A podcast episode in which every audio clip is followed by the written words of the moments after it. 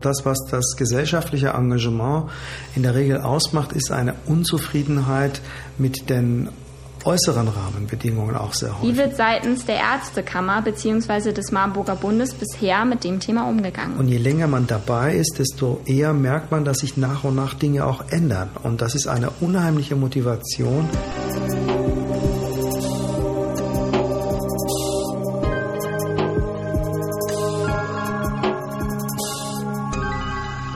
Hallo und herzlich willkommen zu einer weiteren Folge Klimavisite. Ich sitze hier heute mit einem Fachmann, sprich wir haben heute ein Konsil. Vor mir sitzt Petram Imami. Petram ist Neurochirurg am UKE, er ist Oberarzt, er ist Präsident der Ärztekammer Hamburg und Vorsitzender im Marburger Bund Landesverband Hamburg. Außerdem ist er verheiratet und hat zwei Kinder und hat in seiner PJ-Zeit selbst schon am UKE studiert. Besondere Ziele, die er aktuell hat in seinem berufspolitischen Engagement, ist die Umsetzung der neuen Weiterbildungsordnung.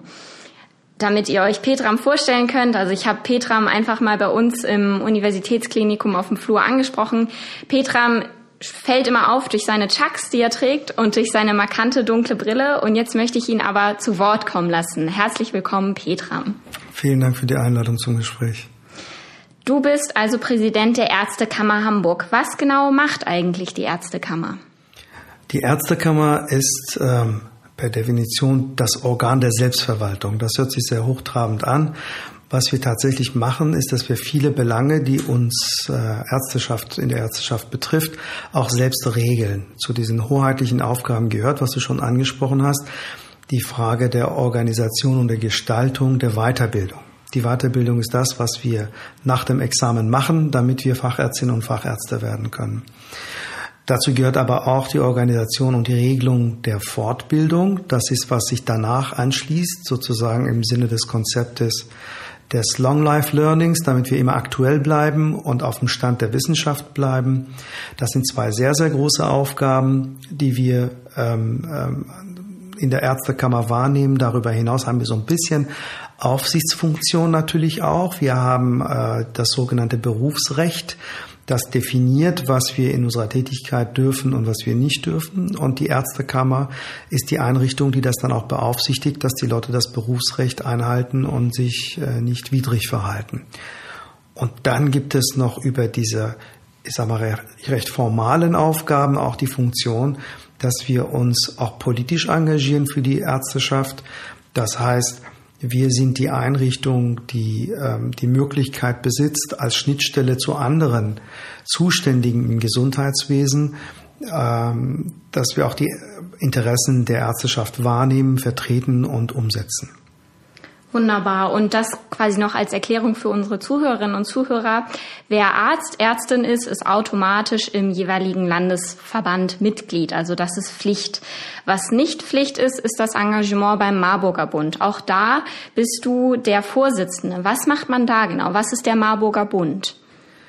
Der Marburger Bund ist ein Verein, wenn man so will, eine Ärztevereinigung und zwar eine der größten, die es in Europa gibt, wenn nicht äh, der größte Verband in Europa. Und hauptsächlich sind wir zuständig für die angestellten Ärztinnen und Ärzte. Und zwar nicht nur im Krankenhaus angestellt, sondern auch anderweitig angestellt. Ähm, wir haben uns tatsächlich in den Nullerjahren etabliert als die Gewerkschaft der Ärzteschaft. Das heißt, wir sind diejenigen, die die Arbeitsbedingungen, die Konditionen sowie auch die Bezahlung und die sonstigen Reglementierungen äh, des Vertragswerks äh, für die Ärzte mitverhandeln mit den Arbeitgebern. Äh, und damit haben wir eine ganz besondere Funktion. Das heißt, das ist nicht nur eine politische Vereinigung äh, für die Angestellten, sondern auch gleichzeitig eine Gewerkschaft, so eine Art Doppelrolle, die uns hoffentlich doppelt so attraktiv macht.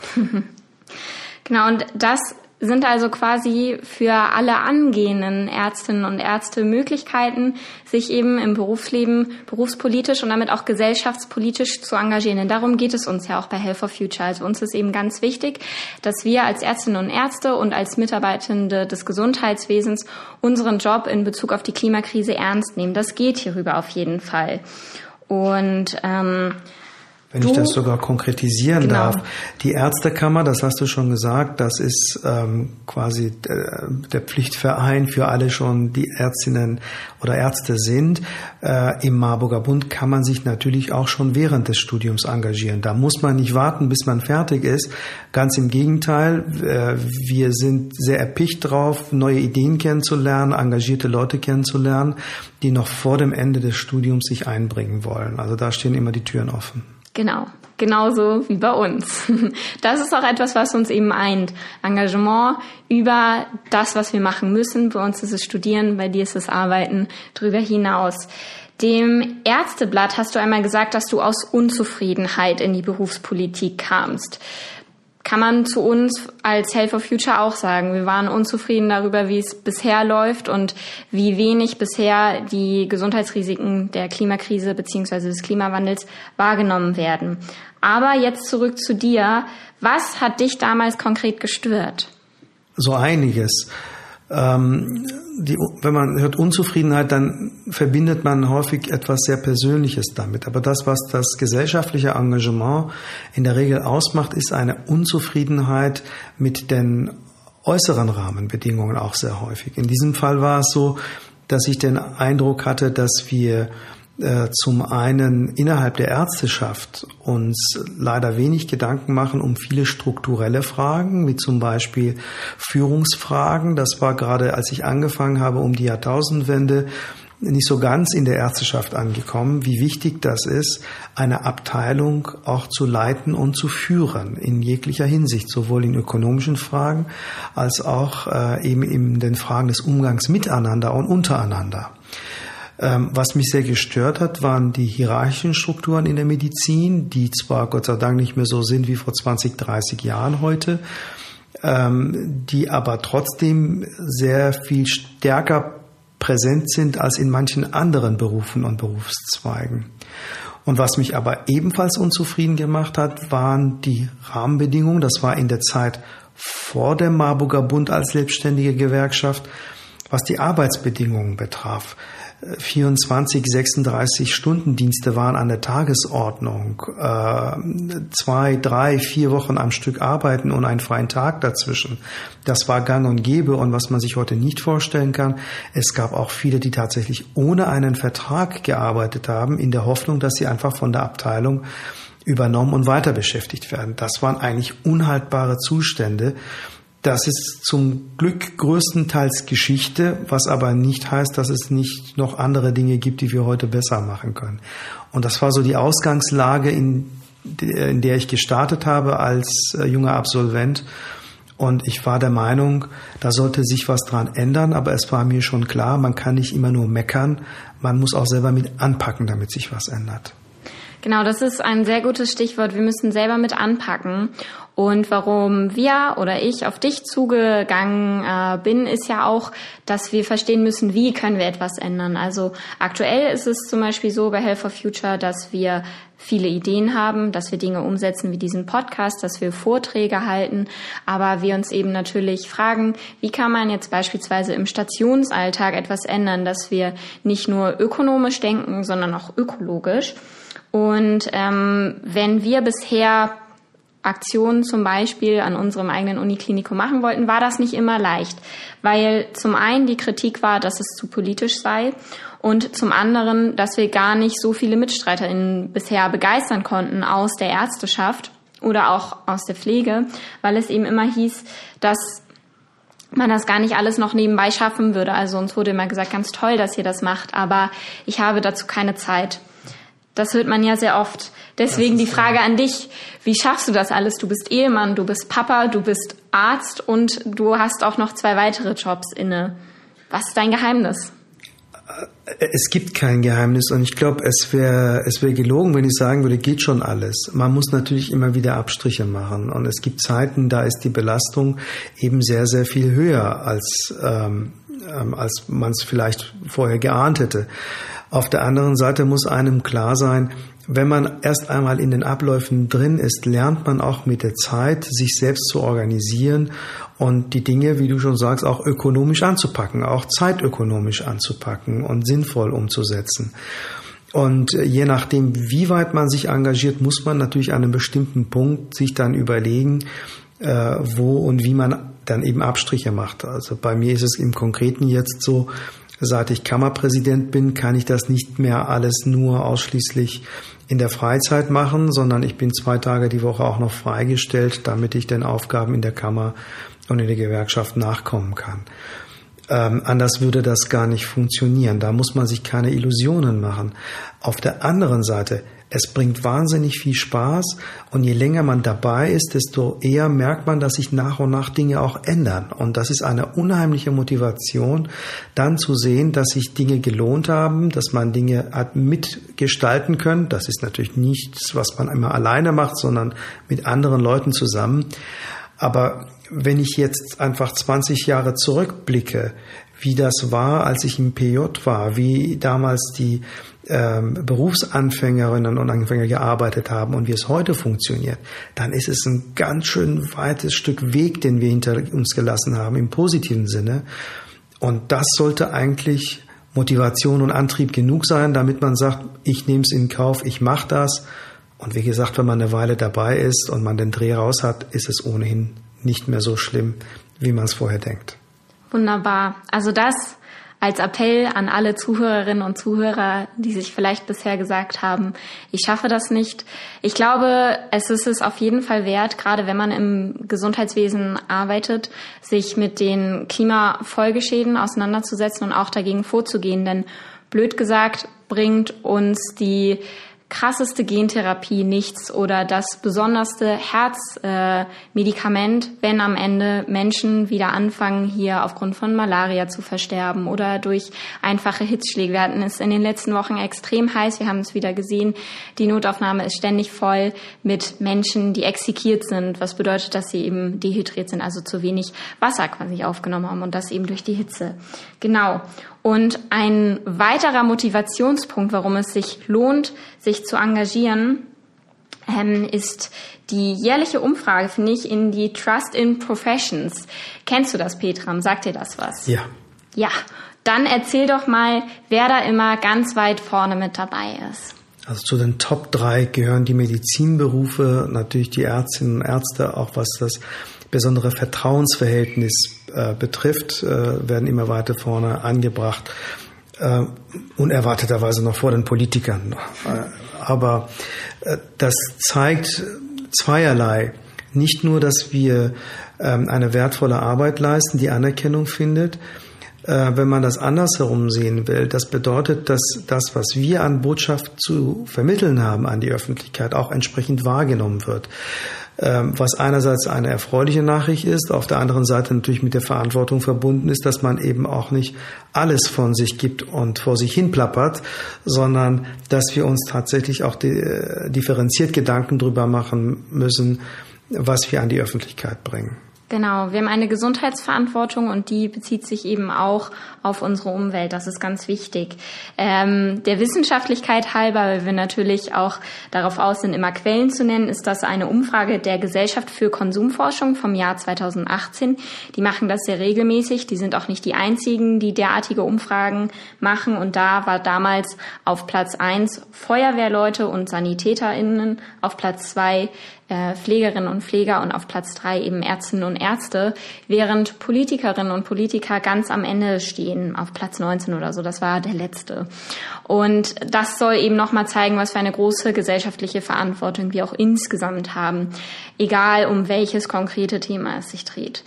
Ähm, in einem Interview mit der Techniker Krankenkasse sagtest du, Gut fort- und weitergebildete Ärzte sorgen für eine qualitativ hochwertige Patientenversorgung, arbeiten effektiv und damit weniger kostenintensiv und sind gut gerüstet für bevorstehende Veränderungen der Medizinwelt.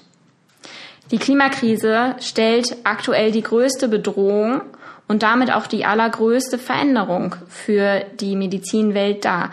Darüber sind sich Fachgesellschaften einig. Deswegen publiziert der Lancet regelmäßig den Climate Countdown. Deswegen die Frage, die quasi ans Eingemachte geht. Wie wird seitens der Ärztekammer bzw. des Marburger Bundes bisher mit dem Thema umgegangen? Um ähm, Gleich mal auf äh, die Zusammenarbeit mit Lancet einzugehen, da ist die Ärztekammer tatsächlich auch mit dabei auf der wissenschaftlichen Seite, das ist dir ja sicherlich bekannt.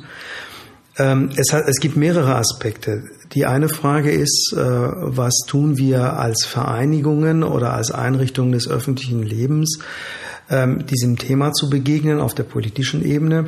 Dazu kann ich sagen, diese Realität ist auch in der Ärzteschaft, in der verfassten Ärzteschaft, wie wir sagen, angekommen, so dass äh, sogar im äh, Jahr 2020, was leider nicht stattgefunden hat, das Hauptthema des Ärztetages tatsächlich die Auswirkungen der Umweltveränderung auf die Gesundheit gewesen wäre. Ähm, das heißt aber nicht, dass das Thema vom Tisch ist, sondern im kommenden Jahr, wenn der Ärztetag hoffentlich wieder stattfinden wird, wir uns dann tatsächlich mit diesem Thema auch wieder befassen werden. Und bis dahin gibt es ein eigens eingesetztes Gremium, das sich im Zusammenspiel mit anderen wissenschaftlichen und, äh, und äh, engagierten Verbänden und Vereinigungen um dieses Thema kümmern wird, damit wir das auch mit Inhalten füllen können für den Ärztetag. Um dann gemeinschaftlich zu überlegen, welche Handlungskonsequenzen möchten wir denn als Ärztekammern für uns ableiten, was wir politisch umsetzen. Das ist die eine Frage. Die zweite Frage ist aber, und das ist ja mindestens genauso wichtig, wie gehen wir in unserem eigenen Alltag umweltbewusst mit vielen Dingen um? Ähm, wie sind unsere Arbeitsabläufe äh, gestaltet, damit wir möglichst umweltfreundlich arbeiten? Was ganz Banales, was mir vorschwebt, ist, dass wir zum Beispiel in der Ärztekammer zukünftig das Mobile Officing weiter ausbauen und ermöglichen. Damit ist das ewige, die ewige Pendelei der Mitarbeitenden der Kammer mit dem Auto in die Stadt und wieder zurück dass wir das, soweit es möglich ist, reduzieren. Wir möchten gerne mit der zunehmenden Digitalisierung dafür sorgen, dass wir damit den Papierverbrauch äh, senken, den Material- und Büromaterialbedarf damit senken. Äh, wenn wir das alles haben, wenn wir den Raumbedarf dadurch senken und alles, was damit verbunden ist, Heizen, Strom, Elektrik und so weiter. Es gibt natürlich Untersuchungen und es gibt viele Unternehmen, die sich damit rühmen, ähm, mit ihrem CO2-Footprint, wie sie es reduzieren. Das ist natürlich sehr umstritten und es wird heiß darum diskutiert. Aber ich denke, es wird sicherlich nicht schaden, wenn wir sagen, dass wir unsere Abläufe auf weniger Müll und auf weniger Energie- und Rohstoffbedarf umstellen. Das ist etwas, was jeder von uns im Alltag machen kann. Und gerade wir als Organisationen, die einen höheren Bedarf haben als einfache Haushalte, umso mehr sind wir in der Pflicht, nicht nur uns politisch zu engagieren, sondern das auch tatsächlich zu leben und im Alltag umzusetzen. Genau, das finde ich, hast du sehr schön gesagt. Also ganz wichtig, und das ist eine Botschaft, die wir unbedingt vermitteln wollen, dass wir nicht nur den Anstoß geben wollen, sich klimapolitisch zu engagieren, sondern dass wir natürlich auch sagen, wir alle im Gesundheitssystem fassen uns auch an die eigene Nase. Je nachdem, welche Studie oder welche Ergebnisse man betrachtet und aus welchem Jahr, muss man nämlich leider sagen, dass äh, das Gesundheitssystem weltweit für ungefähr zehn Prozent der Emissionen verantwortlich ist. Das ist extrem viel. Und da wäre natürlich die Frage, wie auch jedes einzelne Krankenhaus da etwas zu beitragen kann. Fällt dir auf UKE-Ebene irgendetwas ein, was, was wir noch machen könnten in näherer Zukunft? Oder kennst du bei dir im Stationsablauf irgendeine Sache, wo du sagst, das ist ganz leicht und das müssen wir nach diesem Podcast umsetzen? Also ich glaube, es fängt mit etwas relativ Banalem an, wie viel Licht wir überall äh, anhaben, unnötigerweise, ohne dass irgendjemand in dem Raum ist, gerade abends, wo es kaum Patientenaufkommen gibt und äh, so gut wie kein Regelbetrieb, sondern nur Notbetrieb gibt können wir nicht an diesen Stellen solche Dinge sparen? Inwieweit können wir ähm, im Einkauf und im äh, Bereich der Besorgung von notwendigen Materialien, Transport äh, sparen und vermeiden? Inwieweit können wir durch Kooperationen mit anderen vergleichbaren Einrichtungen genau sowas wie Logistik weniger in Anspruch nehmen? Das sind Dinge, die man äh, gerade im Bereich des Managements äh, eines solchen großen Krankenhauses sicherlich gut tatsächlich auch umsetzen kann, äh, was realistische, einfache Ziele sind. Das sind so ein paar, banale Beispiele, die mir aus dem Alltag auffallen. Ein großes Problem bei uns ist natürlich die Frage der Hygiene, die unweigerlich zur Produktion von Unmengen an Müll führt. Wenn man bedenkt, wie viel wir bei jedem Eingriff allein verpacktes Material auspacken, Verpackungsmaterial damit produzieren und wie viel Einmalmaterial wir einsetzen, was nicht wieder verwertbar ist. Das ist natürlich ein großes Dilemma, weil wir natürlich mit den äh, Kunststoffprodukten, die wir zur Verfügung haben und Verpackungstechniken, die wir zur Verfügung haben, die Hygienemaßnahmen in den letzten 50 bis 100 Jahren haben massiv verbessern können, was natürlich den Patientinnen und Patienten zugutekommt. Auf der anderen Seite wir uns immer weiter vor dem Problem sehen, dass wir damit auch je mehr wir auch noch leisten an Medizinleistung, umso mehr Müll produzieren, so dass wir in der Zukunft auch an alternative Möglichkeiten machen müssen. Wie können wir Hygienestandards aufrechterhalten, ohne Produktion von viel Verpackungsmaterial und Müll? Und wie können wir zum Beispiel Wiederverwertbarkeit oder Nachhaltigkeit in der Anwendung von Gerätschaften und Materialien herstellen, damit wir erstens ressourcenschonender arbeiten und zweitens eben weniger Verschwendung und Verschmutzung betreiben. Sehr gut. Eine abschließende Frage. Und zwar, was können wir, also wir als Health for Future gemeinsam mit euch, mit dir bewegen? Wichtig ist, dass äh, ihr wisst, dass auch äh, in den Institutionen der Medizin, in den, in den konservativen, altbestehenden Institutionen der Medizin das Problem sehr wohl angekommen ist, dass wir ein offenes Ohr für Anliegen haben. Ähm, natürlich ist es so, gerade wenn man wie das Hamster schon im Rad steckt und in seinem Tagesgeschäft drin ist, nicht immer den Horizont erblickt für so neue Themen. Umso dankbarer wäre ich, wenn Kooperationen sich ergeben, bei denen äh, junge Leute wie ihr, die neue Vorstellungen haben, neue Ideen haben, auch neue Kompetenzen haben, die einbringen und wir unsere Netzwerksysteme und unsere möglichen äh, Einflussräume in eurem Sinne nutzen und einsetzen können, um genau diese Ziele äh, tatsächlich in die Tat umzusetzen und Bewegung in die Dinge reinzubringen. Sehr gut.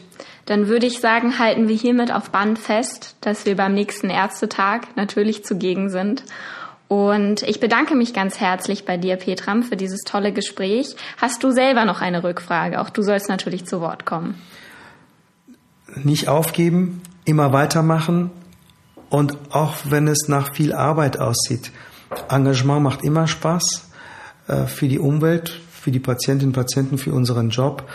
Ähm, und es ist am Ende wichtig, dass wenn man nach 20, 30 Jahren zurückblickt, sich nicht sagt, ich bin einfach irgendwie weitergegangen, sondern ich bin einem Ziel gefolgt und ich habe das vielleicht irgendwie auch umgesetzt.